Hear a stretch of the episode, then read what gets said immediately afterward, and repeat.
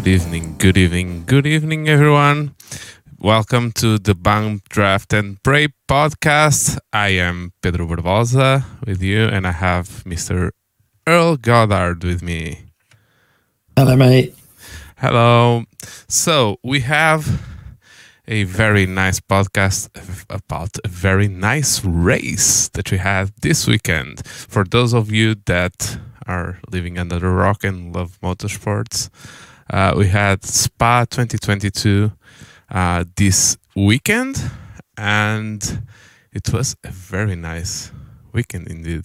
We had mix up all over the the weekend, and we're going to talk a little bit about it. So, starting from Where do you want to start? The beginning maybe of the weekend because when we came into the weekend we had um like almost like on Thursday we noted everyone started talking about um penalties that we're going to have for the race because some people were going to uh, do some uh, some swaps on maybe mainly power units and and so we're going to have one of those weekends that uh, like half of the grid almost uh, we're going to get penalties even before the race so we had uh, max verstappen we had charles leclerc we had lando norris we had um, Valtteri. Valtteri Bottas, and we had uh, Schumacher. Mm, Schumacher Schumacher take a and? Ocon. Yeah. And Ocon. So, knowing this, and um, we went into like uh, I think ev- even on Friday uh, on the s- second practice section, we saw that maybe Max wa- had uh, just a little bit of an edge towards the rest Yeah. of the field. It topped by a little bit. I don't remember exactly how much it was, but it was like three tenths or four tenths uh, to second place, and Eight tenths. eight tenths on practice. Eight tenths. Uh, oh, yeah, it was already on on practice a little bit about that.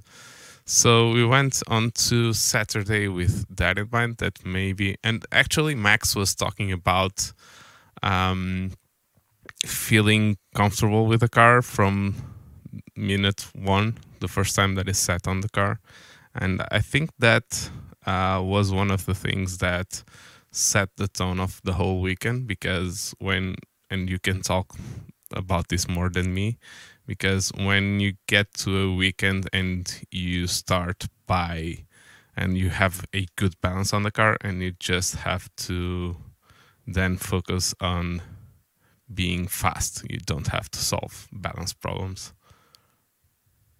Yeah, he's just dialed in at the moment. Uh, If you look at him and then the team, they're just they're killing it. Yeah, and, the other thing that we had was also the flexi floor thing that we had, like we talked about in our our uh, first half of the season review. We had um, we had New a- regulations. yeah new regulations for for the rest of the season because of the flexi floor thing that they were talking about that both Red Bull and um, Ferrari had and maybe Haas I think they were talking about that. So we were maybe seeing about to see or everyone was expecting Mercedes to get much closer to the the rest of the guys Yeah, I think Red Bull might have been slightly sandbagging on how much that was going to affect them. If anything, it's made them faster. yeah Yeah, yeah it, Yeah, that- it seemed like that yeah. He's they're just they were like Mercedes a few years back. They're just another level at the moment, and confidence is Yeah. the difference, isn't it? I heard a thing. I heard a comparison from this season to 2010, but Red Bull again. that we that we had Red Bull in those days were used to start really slow on the championship, and then uh, once the middle of the season came, uh, they just got away from everyone.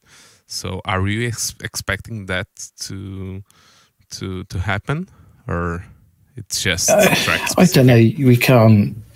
Let's be honest. We'd like everyone to say, "Give him the trophy now." It's the way Max is driving.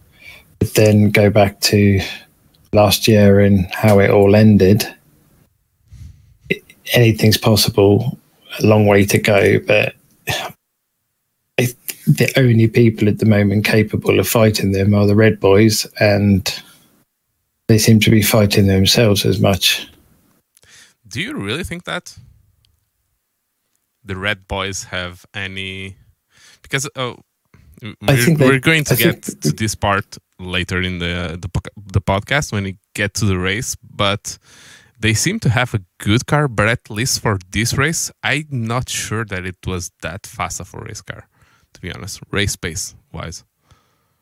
Yeah, but then it's the nearest to them. I think it's the only one capable on the right weekend of actually winning races in a straight fight.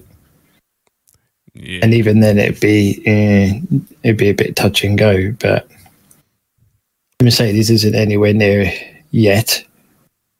But like I say, we'll talk about George was doing well. We won't mention Lulu yeah, I think we might have problems calling Lewis that. So the views of Mr. or the nicknames that Mr. Earl gives are not the views of the podcast. it's Every, one of those situations. everything I say is my opinion.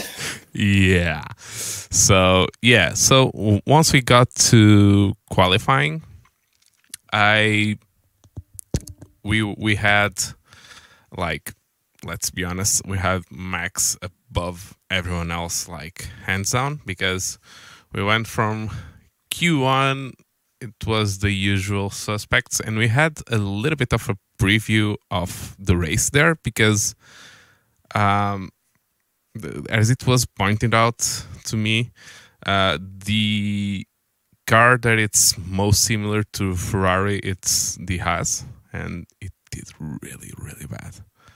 It, yeah, they did. Yeah, they qualified P18, and Mick was able to get to qualifying two, but he was in the back of that P15, so it might 15, be, yeah. It might have been as much as um, very nice lap from from Mick, more than probably a, uh, performance. performance. Yeah, that's that's what I I'm thinking now in retrospective, but I didn't think that this on Saturday. But now thinking about it, it's I think it was a very nice preview of what was going to to happen because if you for those that don't know, um, we have Ferrari and Haas and Alfa for now. Yep. Yep. yeah. That's another story there.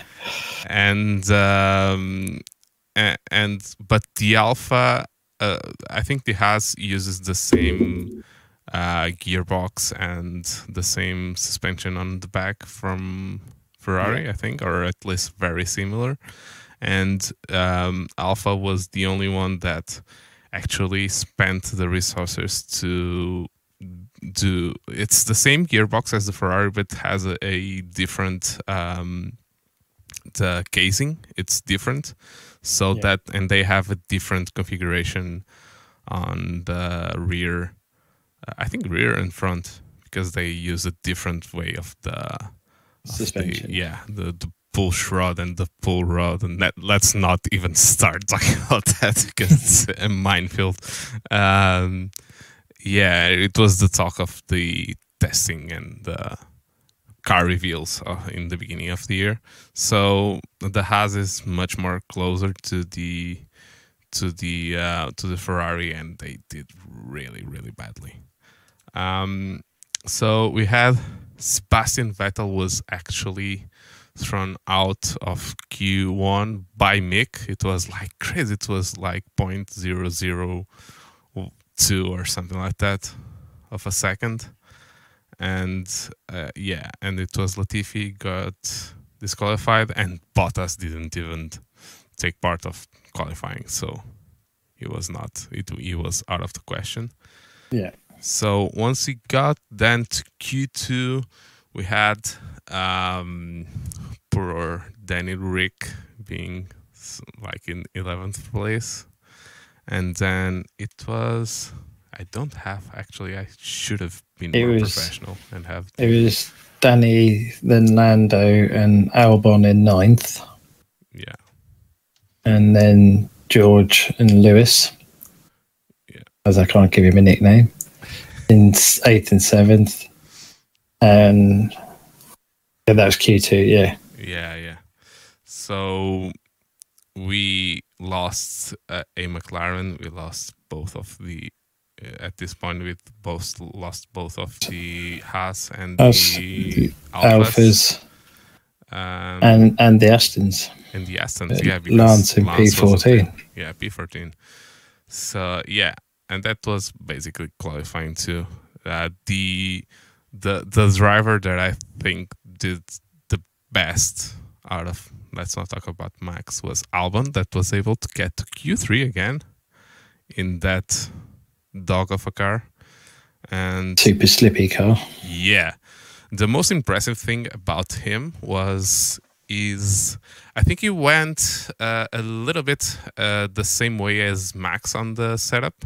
He went with a very slippery car and was able to get a lot of speed in sector one and three because they have the the biggest straights. I, I know sector three has some corners, but from Flat from- out. Yeah, from turn like eight to the end of the lap, it's to, to the bus stop. The bus stop Bus stop. uh, that it's not a bus stop anymore. Uh, it was uh, it, it it's all flat out in a Formula One car.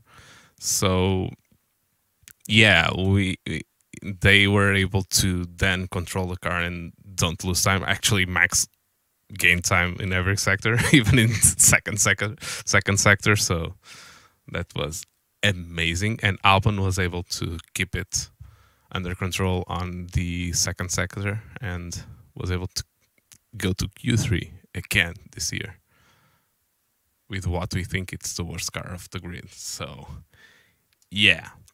Okay, so then quickly to qualifying three. Um, we had Max only doing one run and improving one second, more than one second on his Q2 lap to go do a 143.6 and it was like I, I I I seem to not be able to find words to to I, I don't know this lap was like must have been one of the greatest that I've seen in recent years I think it was one of those laps like it was doing in Saudi last year, I think, that everyone was on the edge of their seats and then he crashed on the last corner. But it got understated because it was the first lap of the fly, the first flying lap of Q3. But once we saw the time, it was really special. Yeah. Oh, no, he's definitely. He sent it, didn't he? Yeah, it was full send on the first lap because he was going to get the penalty anyway for for the race. So, like uh, Verstappen did that, and Leclerc was supposed to do that. We'll talk about that.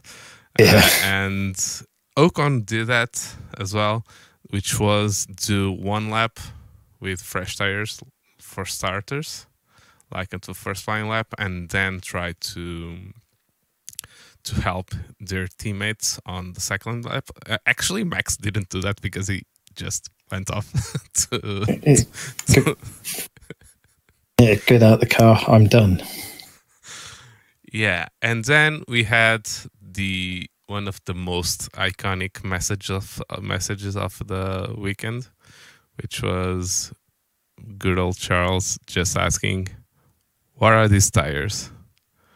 And Do you want to talk about what Ferrari managed to do? Yeah, some I think this is a on long running theme this season of what, what's going on there. Just send him out to be to give the slipstream to Carlos for his flying lap on a brand new set of tyres, and then go with the okay, we'll stay out and try do a lap. So he's got. So for it was actually the other way around. They sent him for the first lap, flying lap, and as soon as he got out of the pits, it was like, "Am I on scrub tires?" Because they were supposed to do the same thing that Verstappen did and uh, mm-hmm. Ocon did, which was a good first uh, qualifying lap, and then go out on the second one and with scrub tires and help a little bit. But yeah, they gave him the wrong tires. The wrong tires. So they, they have, for those of you that don't know, um, there is one set of soft tires that it's only for Q3. So you can't use it anywhere else on the weekend. So you can use it only on Q3. And they didn't give that tire to to Charles. They gave him the scrub tires from Q2. So his lap wasn't that great. To be honest, I don't think they changed anything because no, I, think... I, don't believe he was able he would be able to, to beat Max with that mega lap. No, they just seem to be fighting themselves, don't they? And just I don't know. I don't know what you can say about them with their. Yeah. Well, I think some of them must be being paid by Red Bull. so yeah, so Q3 and the the top ten in the end was Verstappen P1, which was not pole because he had the penalties. Then Sainz P2, Perez P3, Leclerc P4, Ocon P5, Alonso P6, you see a pattern here. And then we had Hamilton and Russell. Hamilton was 1.8 seconds away from Max.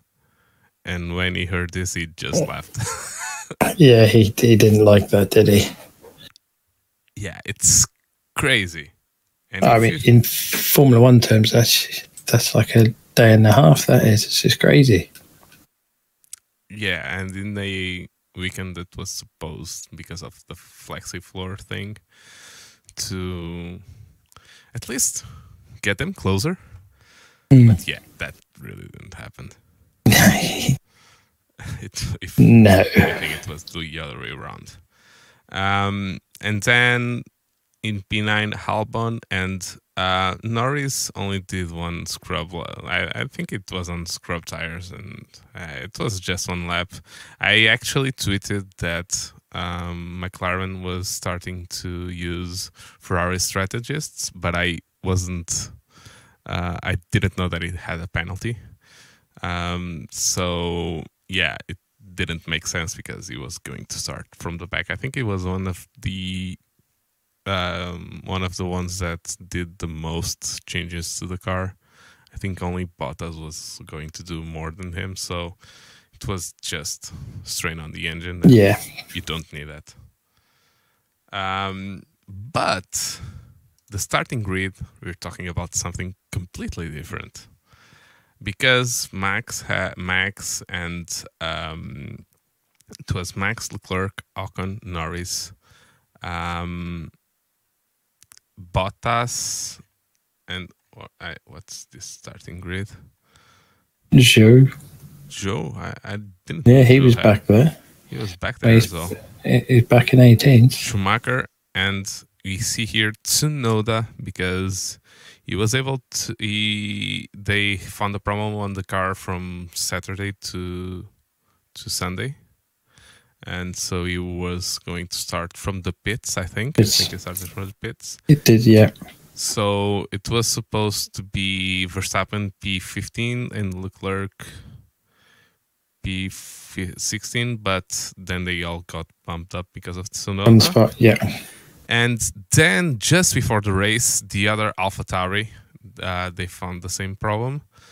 I think, and Gasly started from the pits as well. Um, but because it was so close to the race, um, he just he started from from the pits, but his place on the grid was just oh bless you.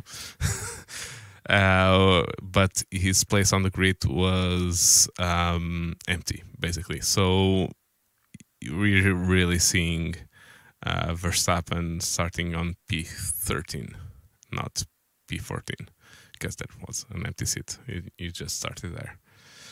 Yeah. Okay. So, anything to say about qualifying and all that shenanigans?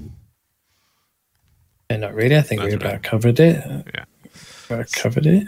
So let's go to the race. And it was a hectic start of the race. Lap one was amazing.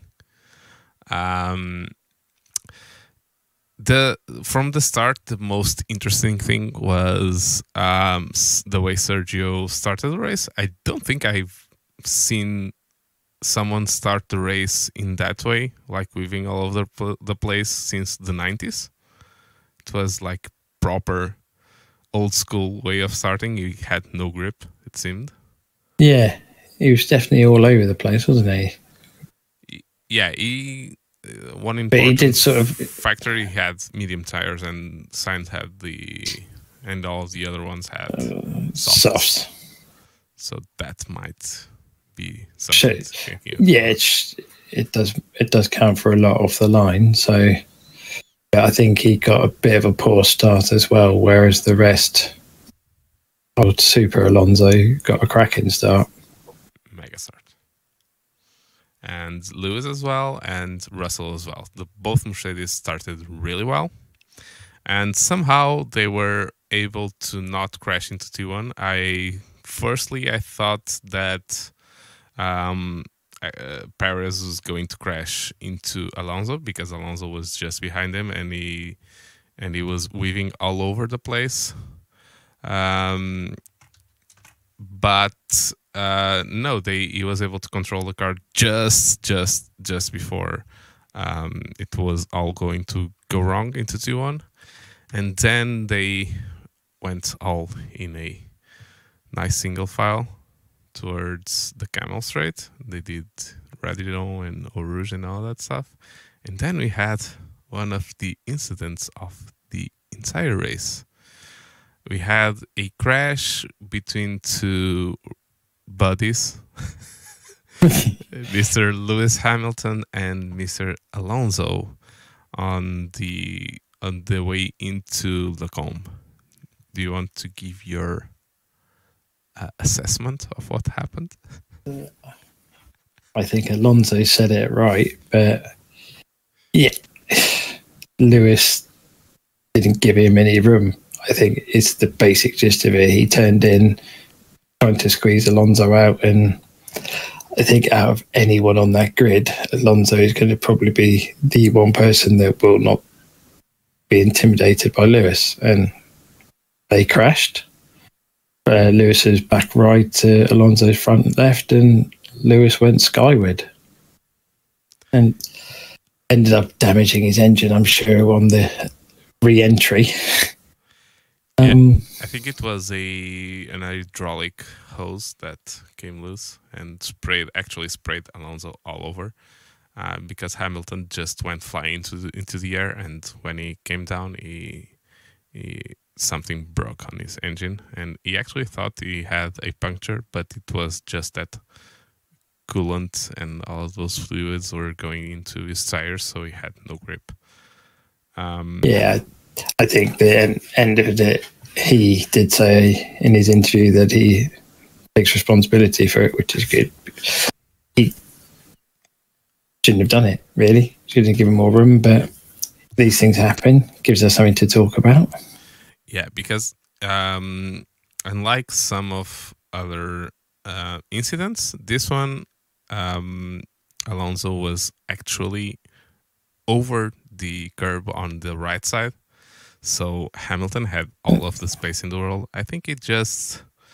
I've heard people say that he is not is used to have a car advantage over um, some of these other teams, and he was going to be able to to just go past as such a speed difference between the cars that he was gone when when which, he did have for a number of years. Yeah. And may, maybe he's got much like Alonso said, he's used to racing at the front and it's different. And especially now when his car is clearly not the best. Yeah.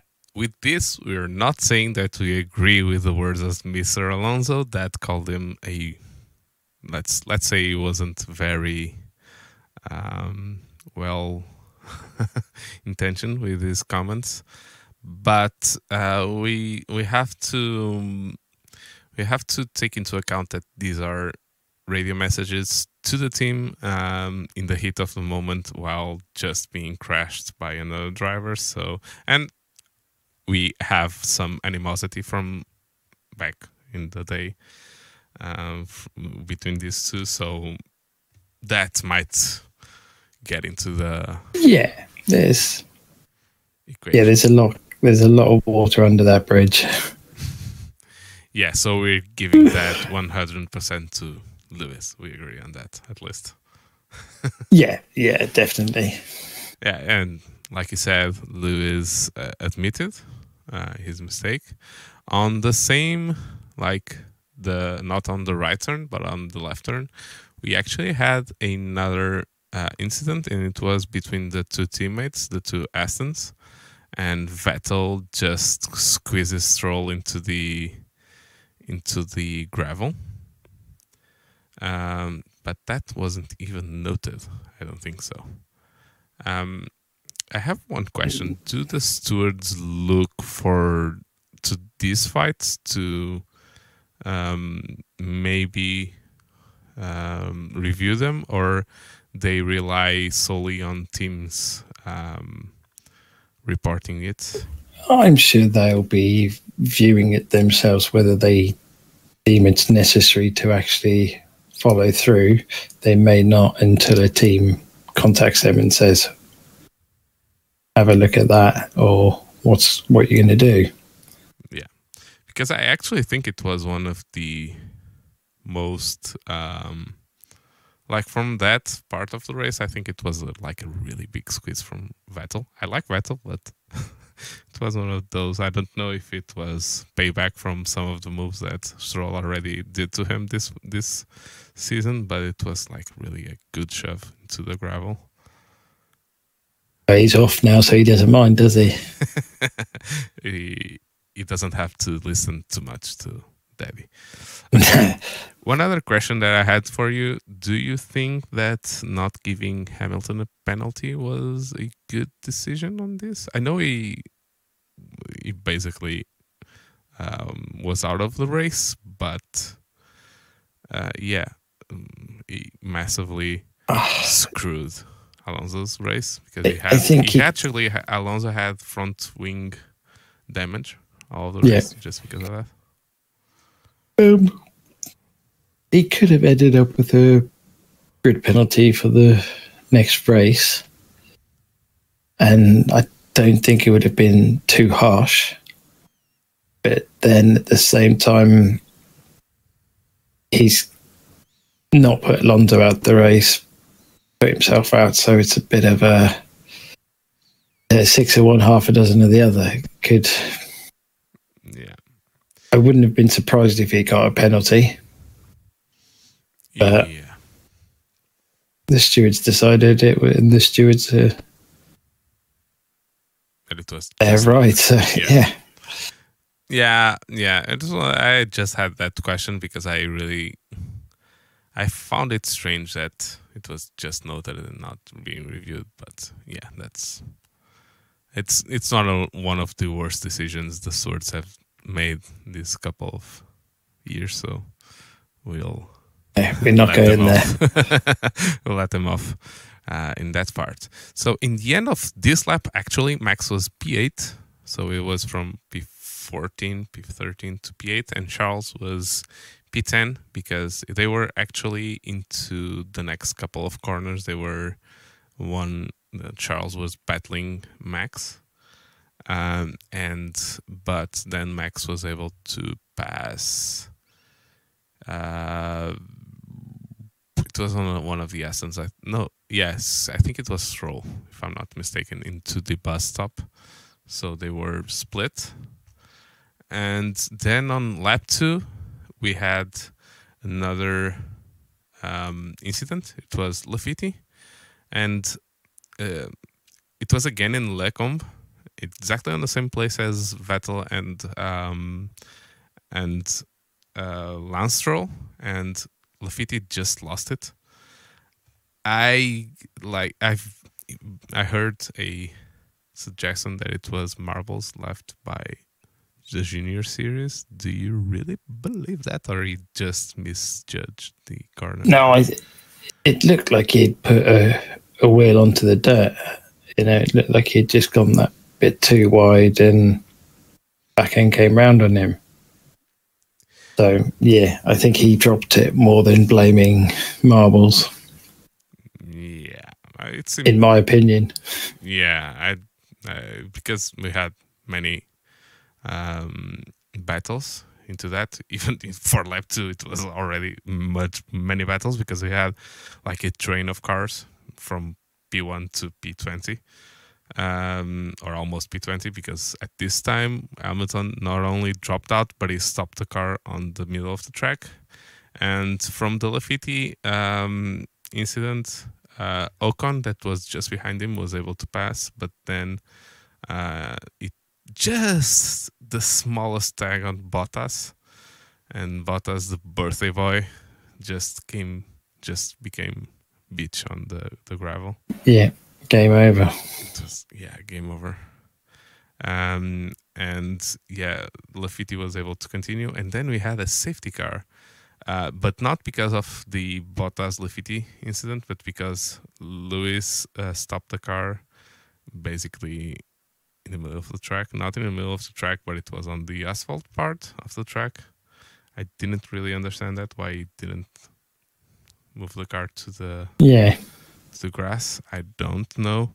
It was not actually the only thing that it did. I don't know if you heard this, but it was. Um, I think he's being reprimanded for denying going to the medical center because uh, the F1 cars have a G sensor, and if it trips that G sensor, and you basically when you get out of the car, you have to be reviewed by a medical, by the medical staff on, on the yeah get cleared. Yeah, and get cleared, and he he denied it. Uh, so I think they are reviewing it. I, I don't think it will come to much. I I mean, he did a long walk to the pits. Like we saw some pictures and some videos of him going off. Yes. But yeah. So we had a safety car, and during the safety car, something really funny happened.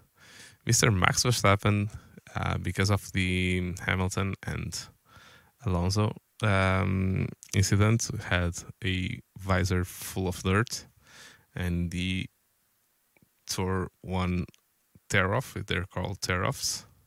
If you guys don't know, Mr. Rohl has a helmet like in the back of him, and um, in open wheel cars, like open cockpit cars, um, they now have some.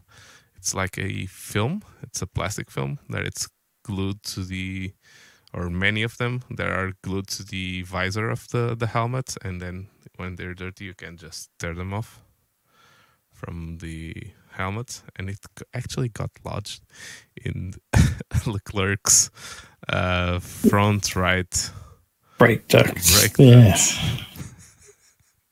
Couldn't write it, could you? Yeah, there's actually footage of that. so you couldn't even you couldn't like make this up. so unfair for this race was for Charles and he had to pit. But then they gave him the medium tires. Do you think that that was the best decision? I think at that stage of the race, you've got to go for the hard tire and try and go as long as you can. and see if you can get another safety car or something to bring you back into the game. And then, if need be, go softs at the end with the safety car. But again, Ferrari doing what they think is best. For we know, the car might not have liked the hard tyres and they felt the mediums would go long enough. But yeah, it was definitely strange. Yeah, I in the middle of the race commentary, I think it was commentary in Portugal. Actually, they said that uh, Charles gave a or Ferrari gave an interview, someone from Ferrari, and they said that Charles, whatever happened, didn't want the hard tires for this race. Um, we covered this on the last podcast. Uh, on in Hungary, they gave him the hard tires and it completely destroyed the race. But it was different circumstances. And actually, as we saw later, there were some quick guys. Albon was able to, and he pitted, he was able to make them work for him. He actually had a very good race. Uh, so, yeah, I think it was the hearts in that part of the Yeah. were the best option. Um, yeah, so we had the safety car. Latifi pitted as well for a new front wing after tapping Bottas. And then consecutive, cons- consecutive laps, max. When we got under racing again, uh, it was lap five or six. And then lap six, max P6, lap seven, max P4, lap 8 max P3. So in like five racing laps, Max went from P14 that it was really P13 and was on the podium already. Yeah. So we had Max 4.5 seconds to Sainz. I, I, right now I have to say that um, of course the safety car helped him um, be a little bit closer to Sainz at this point because if the the safety car didn't happen, um, I think Sainz would be able to be a little bit ahead on the road. Yeah. But we don't really think that that would matter for this race, do we? No, I think he would have caught them in the end without the safety car help. No, that's it. Yeah. So at this point, um, in lap ten, uh, Sainz pitted first. He was on the softs, as was Max, and Perez was on mediums. And as soon as Sainz pits and Max passes Perez, makes Perez look like he was almost stopped in the middle of the track. And he's on the lead, like virtual lead, because Sainz stopped at this point. So we ha- we were in lap 11, lap 12, and Max was already in P1.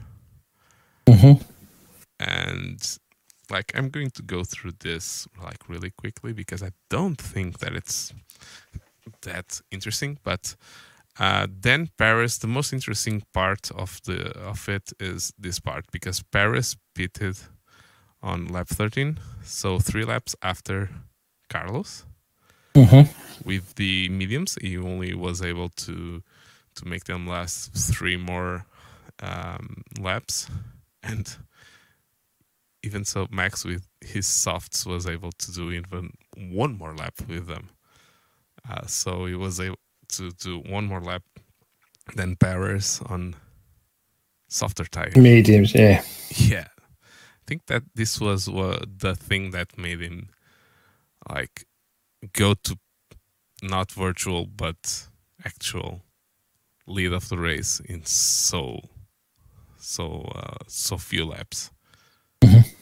Um so at this part perez uh, squeezes charles when he gets out of the pits going in the Kemmel Straight in the the the the uh, final part of the Kemmel straight um and squeezes him to the to the top of the Outside, curbing, yeah. the outside. Do you think that they should have had a look on this incident? Probably not. I don't think he was. Didn't. Okay, by the letter of the rule, you've got to have a car, a tyre within the white line, and if someone's at the white line, you have to give them space. Did he give him space? No, because he pushed him up and he was over the curb. Again, it's the stewards probably should have looked at it. For some reason, he decided not to. Yeah, He's just. I don't know what else you can say about it then without being controversial. maybe what you're trying not to say is that they didn't look at it because I don't know actually because if it was the other way around that I would actually think of a reason that just to keep the championship alive and not penalize Charles but I I, I, I, really don't know. I, I'm not saying that I think he should have gotten uh, a penalty because it was one of those situations that it was. Yeah, you could make a case for either, and I don't really know if Ferrari said anything. I've, I, they must have done because uh, Charles complained Yeah. already. Yeah, but I think it it warranted to being reviewed and no further action.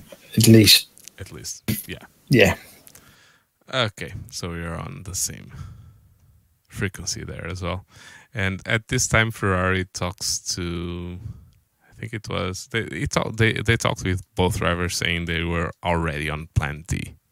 So we had like f- ten racing laps, and we were already on Plan D. And actually, I don't I don't know which lap this was, but I I think McLaren uh, took a dig a little bit of a ribbing to to Ferrari because at some point um, Lando's engineer just said to him, "So Lando, we're looking at uh, Plan G," and then left it at that. So they are already even starting Yeah. to make fun of Ferrari live on the middle of a race. So yeah, and at this time, Max pits and then he overtakes Sainz for the lead a couple of laps later. Uh, I mean, once Max got out of the pits, it was like almost two seconds faster than Ferrari. And Ferrari wasn't even with a good uh, pace at this time. Um, Sainz was losing time to Russell once he got passed by both Max and and Perez. And actually, Charles, we cannot say that Charles was faring much better because he was losing time to Russell. So, uh, yeah, Ferrari were nowhere on the pace this weekend. no, they weren't. They definitely didn't have as strong a weekend as we would have expected them to. The on Russell, I think he did a very good job hanging on as long as he did to them. You know, just a solid, solid performance with what he had. Yeah, yeah, solid, solid performance. We actually saw that. Um, eh, like I, I was hearing from everyone during the qualifying that Ferrari was concentrating on the race, and I didn't really believe it because Max was so far away. Normally, I think I'm not wrong by saying that normally we have like when someone concentrates more on the race and someone more on qualifying, normally you have like what two, three tenths between similar placed um, Yeah, based cars. So I really didn't believe that, but who am I? Just a sim racer that says some things. Um, but yeah, they were really off the pace, like two seconds. And uh, Mercedes seemed to actually have a nice, um, nowhere near Red Bull, but a really nice, a nice balanced car um, for the race. And Max, at this time when um, Perez overtakes Carlos Sainz in lap 21, Max already has a seven second gap to them. So was already, he was already. He's checked out. He's gone. Three laps, seven seconds. Okay, crazy, crazy, crazy, crazy. And um, at this point, uh, we start hearing Ferrari talking to Charles, seeming to basically ask him, "What do you want to do in the middle of a race?" and putting do you think we should continue on the medium tires question? And I, I don't. It just seems to be I, I mean, a mess in that part of the garage right now. I mean, yes, you ask the dr- driver. You hear it with Lewis all the time, and Bono go in. Yeah, the tires are good. I can, and even Max, the tires are good, and stick with him in that but that's like asking for getting feedback. Getting the way Ferrari were asking someone that didn't know what they were doing, asking and say, um, what what tires do you want this time? Um, yeah, just I don't get it really. What and it's if it was the first time you could go, yeah, okay, mistakes and bad weekend, but this seems to be a consistent thing. How is it not being sorted out? in post race debriefs and stuff. That's the bit I don't understand. Ferrari will happily sack a driver because they're not performing and kick him out, but maybe they don't want to look inside. Yeah, but my question, and we already talked about this a little bit on offline, not on stream. Um, the same doesn't seem to be happening to to our friend Carlos Sainz. So, Carlos, um, the, we seem to have like a split on, on the garages, and we have one side that's really second guessing the team and trying to. If the reports that we heard that it didn't want the hard tires and it had to be medium tires and all that stuff, I think it's a red sign already but then when you have one side of the garage um, second guessing all of the strategies and the other side of the garage that seems to just have the teams back and um, Carlos always is very very nice to what Ferrari is doing so uh, but he's also he's also standing up to them and saying don't do that when it's when they, for example, a couple of races ago where they tried to get him to hold back on the safety car, and he's like, "What are you doing? This is crazy. You're gonna." So he's also prepared to stand up to them a bit. Where I don't know if Charles is. Yeah, I don't know. It just seems that Charles is doesn't have the the right approach right now, in my point of view.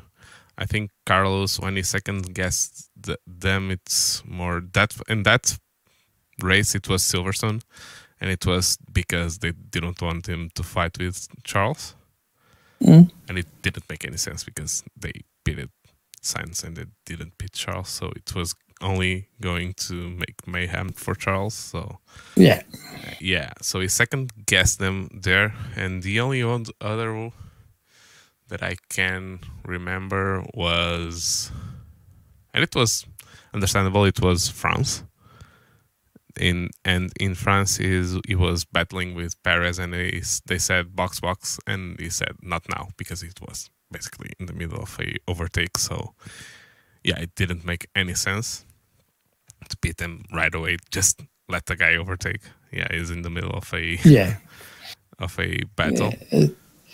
they seem to be trying so hard it's almost like they're trying so hard to be clever at Ferrari and outthink everyone that just messing themselves up.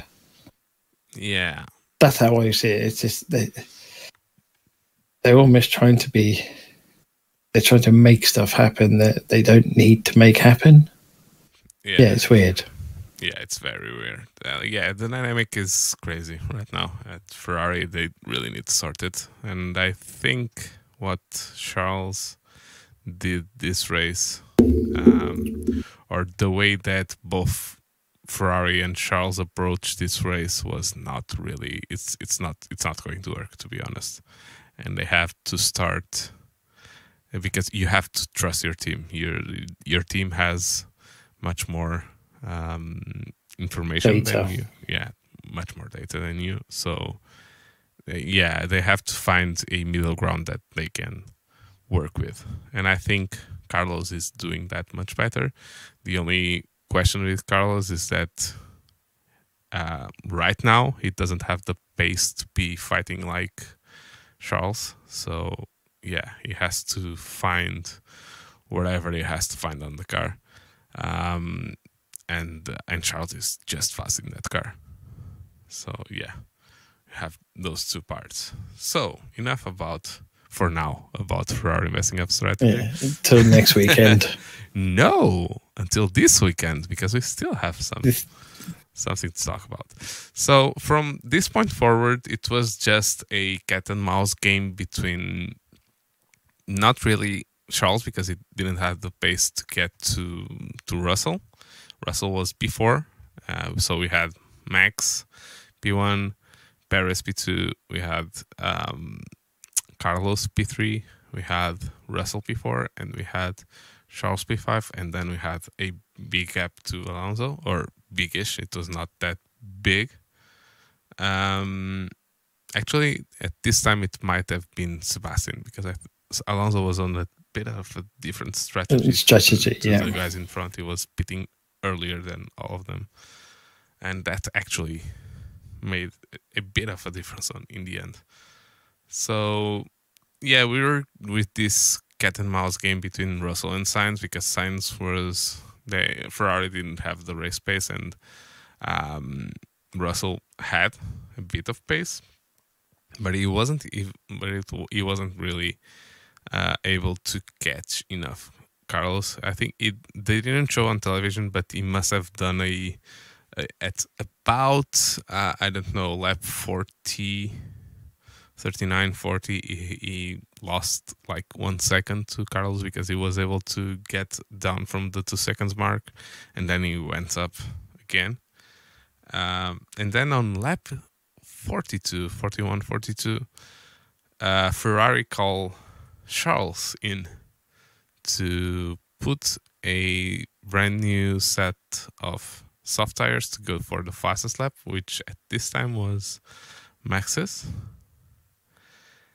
And all mayhem started to happen on that part of the grid. Yeah, sort of didn't go to plan, did it? Yeah. So what happened was that Charles um, didn't have a very good pit stop, and it was like uh, very close, so that he was able to come out in front of uh, Fernando.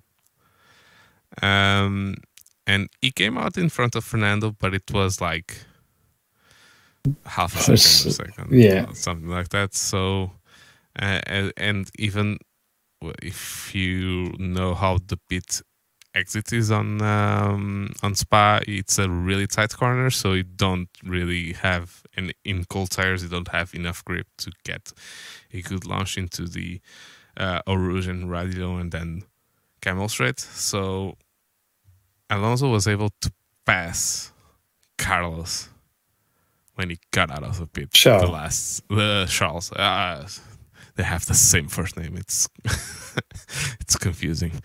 Ferrari, you have to hire different name drivers.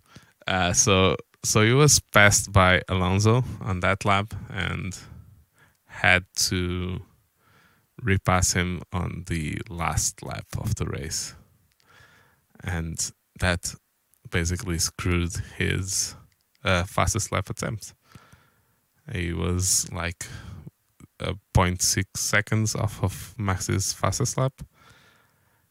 And he was able to pass, just able to pass uh, Alonso on the last lap and finished P5.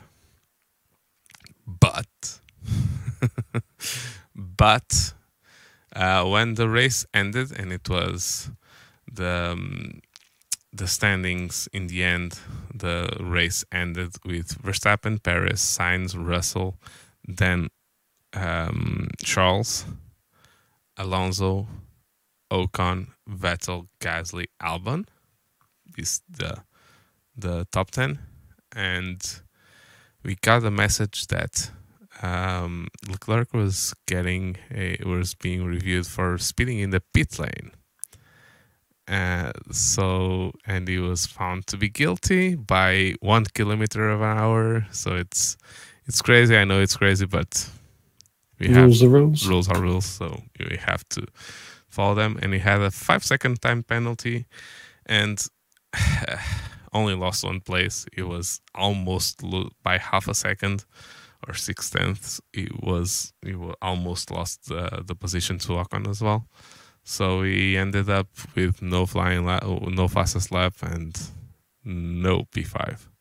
So P6. Yeah, apparently the reason for speeding in the pit lane was a brake sensor issue because of the tear off. So do you, do we really believe that, or is just Ferrari trying to not put mm. the blame on? Uh, because the the the feeling that I have from Ferrari right now is that they are trying to keep uh, Charles happy to be honest. Mm, I don't know. Yeah, that's a discussion maybe for another day, but that's that's the vibes that came out of Spa for me.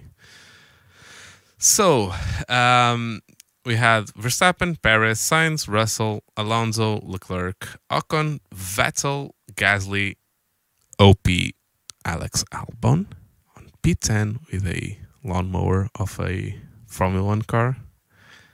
Stroll. The, the views of Pedro Barbosa. No, the views of Mr. Earl. he was the one who said the car was a dog.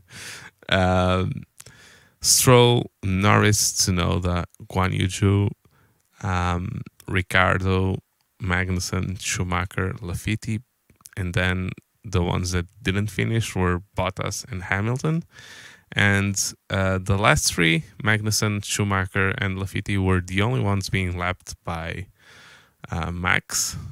Um, and actually, we have here two drivers finished outside of top 10 that I think uh, it's another one of the teams that really underperformed this weekend, which was McLaren. Do you want to talk a little bit about them? because both of them finished behind both Astons, and they were a bit garbage this track as well. I don't know what's going on there either. I mean, okay, Daniel's been struggling all season with that car and getting it to like Lando. Lando P12. started from the back. Yeah, P12 with the issues. He had a sort of nothing race. Yeah, actually thought like in the first half he was like sort of P12, P11. Yeah. Uh, and I thought, yeah, he might be able to do to get a top ten after all, but then yeah. it just went away. It was yeah, he just sort of had nothing race. Sort of okay, we started do some pit stops. Okay, we finished. Right, go home. There, there was nothing yeah, nothing about it. So I yeah, very disappointing. I I expected him to be like top half of the top 10, seventh, eighth, something like that. Is his I think his potential. But he's obviously just not got the car working right. I don't know if they bought any upgrades. Yeah, they were the team that brought the most updates. Okay, anyone. they bought the they bought the wrong package then. they needed to bring the other box of upgrade. I don't know. Uh, the only thing that makes me think here that they knew they were going to start from the back.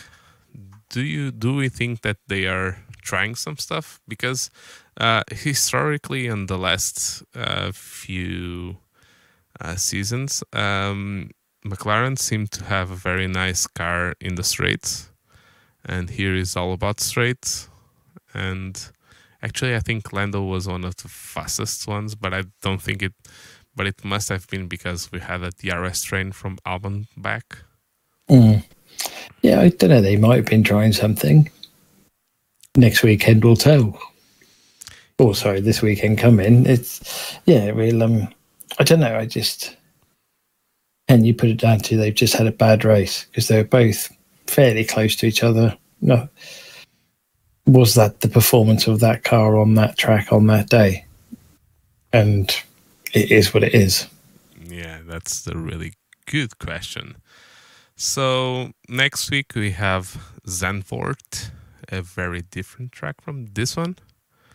Uh, I know you've driven um, Spa. Uh, have you driven Zandvoort in the old configuration? I mean, because now I drove. Now they've got the NASCAR banking. now you would like to drive that. um, yeah, I drove the old version, and it's a lovely track. You know, good fun. And I think if I remember correctly, it was a max weekend, hundred percent last time. yeah, And judging on his form, Red Bull's form, you'd be a brave man to bet against him for next week. Hmm, You know. Talking barring- about bets. Talking about bets, we cannot finish the podcast without um, mentioning that. Let's remind ourselves. I I bet on Max three weeks ago to win this race. Who do you, did. bet on? I bet on. Hmm. And then someone organised these brakes to overheat. Uh, it's the other way around, isn't it? oh, but it's, it's easy to pick the guy that's the winning. yeah, yeah, yeah, yeah. I, I Um, got a feeling from that. It was yeah, the, yeah. We Red Bull seemed to be ramping up for a very nice end of 2022. Yeah, I think they're going to get. This is the pattern we've seen many times before where the team gets ahead of steam behind them, finish this year off strongly, straight into next year. Not much of a regs change. So similar cars straight back in. And I wouldn't be surprised if we go through a couple of years of Red Bull dominance, or at least them being the number one team and others playing catch up. Yeah, I think I think next weekend, oh sorry, next race, uh, Mercedes might be. We know they're not got the best straight line, and there's only obviously the one straight there. So they may. The car was good there last year. They may just be best of the rest. yeah. Eh, they were best of the rest this race as well. Maybe Yeah. they could have fought for. Um, maybe they'll be fighting Ferrari yeah. or on Ferrari's heels if Ferrari can actually get out and do the track. But then Alonso, I think, could be one for a bit of a starring role. Yeah, actually, actually, see, uh, yeah, Alpine is giving me very good vibes. They seem to They did, have a really nice race car, both And they're both- qualifying and race car. Both driving well. Ocon with his two double overtakes into, at the end of Kemmel in the race. So he's full of confidence and obviously pushing the car on, which is pushing Fernando on. So I think they could be, when it comes to your McLarens, uh, I think they might be up there if they can get the car dialed in. But like I said, I think they've not had a really bad race the last couple of races, have they? They've been Yeah, they've been Consistent. Consistent. Yeah, the only uh, apart from the Mercedes, Ferraris, and Red Bulls, the only car that seems to be able to fight with them it's uh, it's Norris. It's not even McLaren. It's Norris. Let's be honest. Um, so yeah, I, and they had a, a difficult start of the season, and maybe that's why they uh, they were they now are a little bit more far away from farther away from from uh, McLaren because they had a double point finish, and uh, McLaren didn't score any points this race. But yeah, I I, I think. Uh, I, and I, I I'm not um, I, I don't like this because I'm a Norris fan, but I think that for this year, I think Alpine has the measure of McLaren, to be honest, and I don't think we'll see any surprises there. No, unless they find something, some setting in the car and just unlock some speed, I don't think. And I agree with you. I think Lando is one of the top drivers and one of the the exciting next crop of drivers that are coming through. Who, given the car, I think can compete with Max, just about. Yeah, But he's just not got the car at the minute. yeah, and let's not forget we were talking about this when we were talking about Ferrari and the dynamics there. Carlos was very close to Max, so they were about the same in Toro Rosso, and the only time that they were uh, at the Together, same yeah. together, and so yeah, we And him and Lando were very close together as well yeah, Lando at, at McLaren. So as McLaren. So yeah, um, Sainz seems to be struggling this year, but we cannot forget that last year they, he finished ahead of Charles on his first year at Ferrari. So he is not. Um, people are trying to make him look like the slower or the number two Yeah, driver at Ferrari, but I don't really think that he deserves that no, definitely not. So yeah, so next week Zandvoort, a very twisty track, almost nowhere to overtake. It's a classic track, a track that was acceptable in the 70s and 80s, but right now it's a spectacle. I'm not against that, those tracks. I'm not a Monaco hater and nothing like that. Um, but yeah, uh, if if Ferrari don't find a massive step forward, I don't think. I think it will be a Red Bull one-two again. So let's see. Let's wait for Friday. Um, it's this Friday. So just two quick things before we exit. One more race result that I have to, to talk about because we have a Portuguese um, descendant.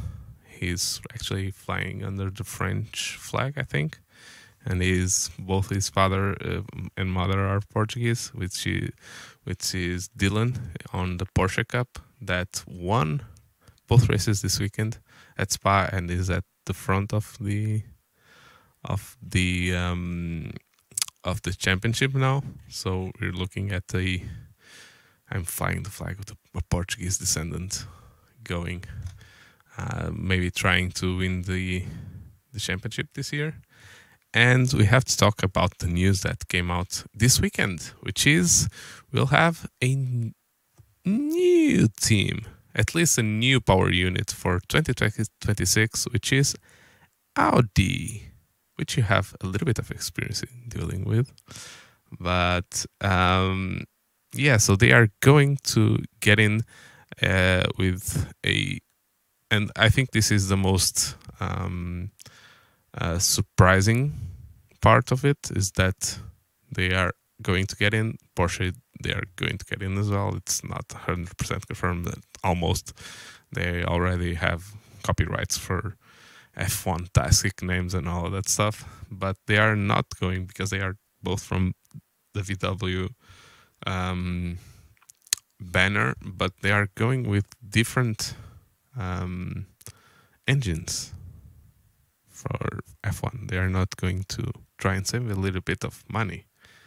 Um, and they will announce the Sauber, I don't know, the, the, the unnamed team that they are going to be working with and pretending Yeah. that they don't own 75% of Sauber right now. and that's uh, actually uh, Alfa didn't just say that they were going to not re- renew their contract with Sauber. So, yeah, we think that's going to be the way, don't we? Yeah, which is it'd be good for the sport. Another, let's be honest, the sport is for manufacturers now, and it's not for your privateers like Williams, and they just can't compete. And I think the Porsche and Audi running under the VW group, but they're still their own sort of entities, and they still allow them. The fact that they still allow them to go and run with their own ethos and signature style of racing in cars and that I think is brilliant. So, and if you look at the performance of both of those marques at Le Mans, to be interesting to see what they can do. Yeah, uh, Audi is starting from nothing. Uh, not even the engine that um, um, Porsche already built. So they are going to start from zero, turbo hybrid mm-hmm. V6. Um, the one thing that they have going for them is that they have actually made very large experience in electric powertrains, and that's actually going to be half or even more than half of the power from for the next power units. So they have the factory going on for that. They ha- have the Dakar electric car that almost won this um, this year. Uh, the Dakar they finished P2 if I'm not mistaken. Um, uh, yeah, something like that.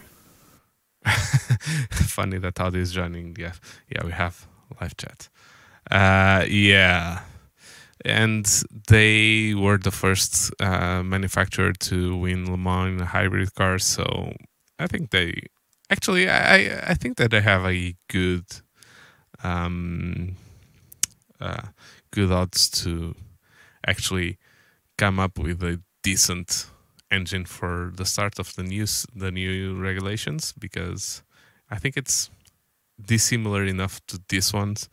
And with the engine manufacturing cost cap and the extra money that they have to spend because they are a new manufacturer I think they actually have a good opportunity to really start very well from the start. The only thing that we have here is the partnership with Sauber partnership.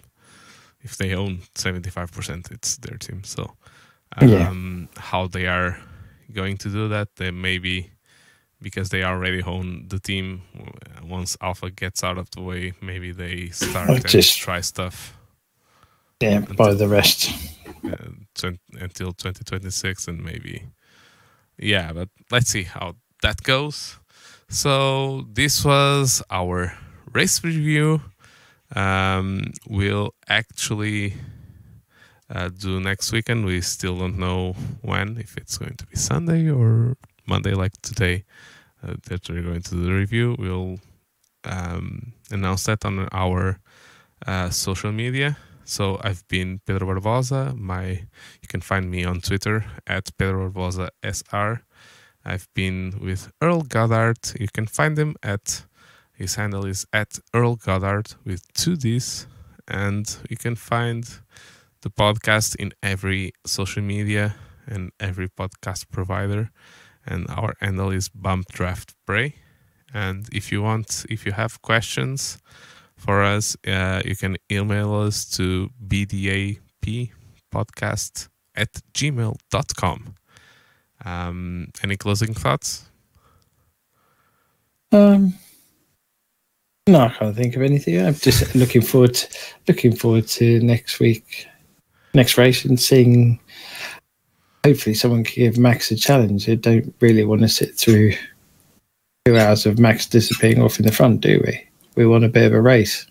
Yeah. But are we going to get it?